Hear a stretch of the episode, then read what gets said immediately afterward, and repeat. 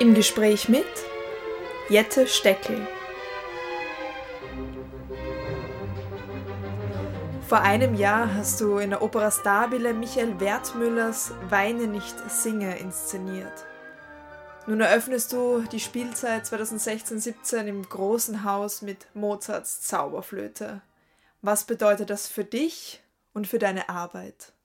Na, die Arbeit in der Stabile war sehr angenehm, weil ich mich eigentlich manchmal sehne nach so kleinen Experimentierräumen. Die sind jetzt gerade so in den letzten Jahren mir so ein bisschen abhanden gekommen und ich habe viel auf großen Bühnen mit großen Zuschauerräumen gearbeitet und die ähm, ja äh, der Laborcharakter oder die Experimentieroffenheit der Häuser ist halt in den kleinen kleinen Räumen größer und in dem Fall war das ein sehr ähm, besondere Arbeit, weil wir eigentlich von der ersten, vom ersten Gedanken an, bevor eine Note komponiert oder ein Text geschrieben war, zusammengearbeitet haben mit Dea Lohr, die das Libretto geschrieben hatte, und Michael Wertmüller, dem Komponisten, und auch mit Titus Engel, dem Dirigenten, Florian Bühnenbildner und Johannes Blum, der hier der Dramaturg am Haus ist. Und dadurch war alles sozusagen aufeinander abgestimmt und auf die Vorstellungen der jeweiligen Beteiligten.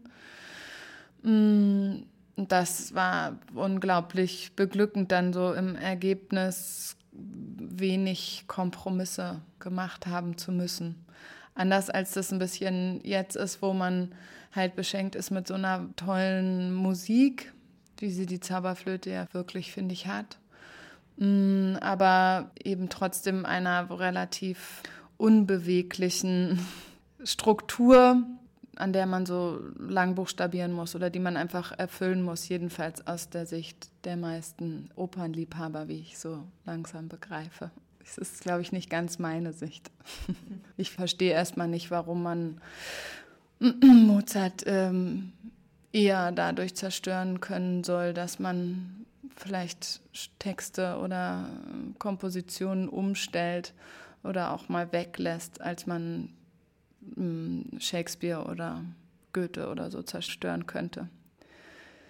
Jeder Autor verteidigt ja seine Arbeit genauso wie, in, wie eine Komposition, dass jedes Wort dastehen muss, wo es ist. Und ich glaube aber, dass wir auch durch unsere Zeit andere Entwicklungen oder andere Aspekte von Stücken rauskehren können, ohne sie zu zerstören, sondern eigentlich sie sozusagen zu beleben in der Zeit, in der wir sie sehen und für die Menschen, die in dieser Zeit leben.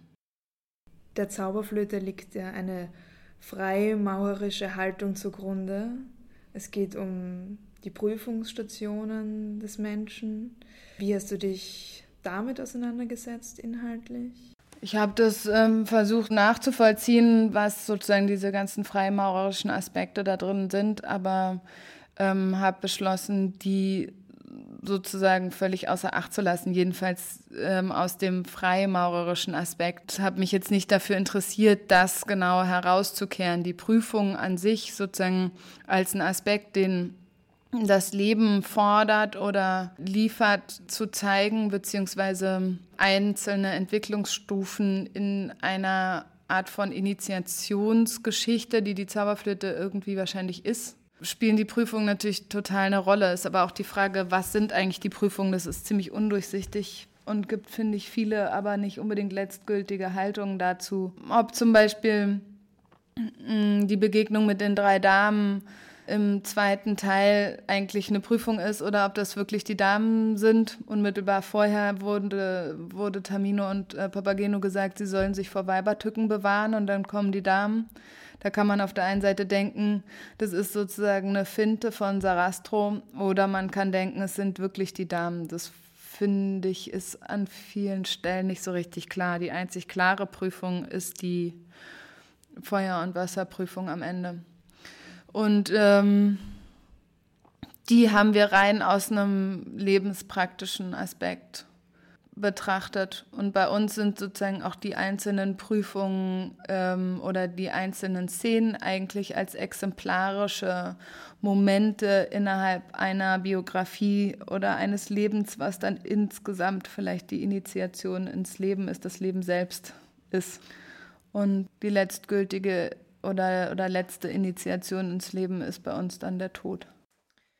Die Zauberflöte ist deine dritte Operninszenierung. Wie stellt sich die Arbeit mit Sängern im Vergleich zu Schauspielern für dich dar? Gibt es hier Unterschiede? Mit Christina Gansch, Jonathan McGovern oder Dovlet Nogeldiev als Tamino hast du einen besonders jungen, spannenden Cast. Also das kommt ganz auf die Sänger an, genauso wie es auch auf die Schauspieler ankommt, wie, wie offen wir sind und was sie so bereit sind, ähm, zu, zu machen. Ich, es gibt schon bis zu einem gewissen Grad ein hohes Verständnis dafür meinerseits, dass man nicht alles machen kann, wenn man singt. Auf der anderen Seite äh, belebt sich meiner Meinung nach der Gesang auch dadurch, dass man dabei etwas tut und nicht nur dasteht und singt und dadurch sozusagen jegliche Form von ähm, Dynamik eigentlich aus der Figur wieder verliert. Und ähm, das ist so ein, so ein Balanceakt zwischen, zwischen der Technik, die dieses Singen äh, verlangt, und auf der anderen Seite dem Spiel, was auch den Gesang und die Haltung des Sängers irgendwie färbt. Und da habe ich jetzt halt sehr tolle ähm, Leute kennengelernt, die einfach bereit sind, sehr viel zu probieren und weit zu gehen. Und dann macht es großen Spaß, weil man mh, mm, natürlich irgendwie noch einen reicheren Pool hat, aus dem man sozusagen spielerisch oder darstellerisch schöpfen kann, wenn jemand auch noch so toll singen kann. Wobei es manchmal nicht so leicht ist, natürlich die ist irgendwie zu umgehen oder dass das jetzt nicht alles Deutsche sind und dementsprechend die Dialoge, wenn man sie jetzt so eins zu eins von Schikaneda nimmt, schon sehr ähm, hölzern oder irgendwie komisch wirken können. Aber da haben wir uns jetzt so ein bisschen zugunsten mh, des Schnabels des jeweiligen Sängers drüber hinweggesetzt. Vielen Dank für das Gespräch.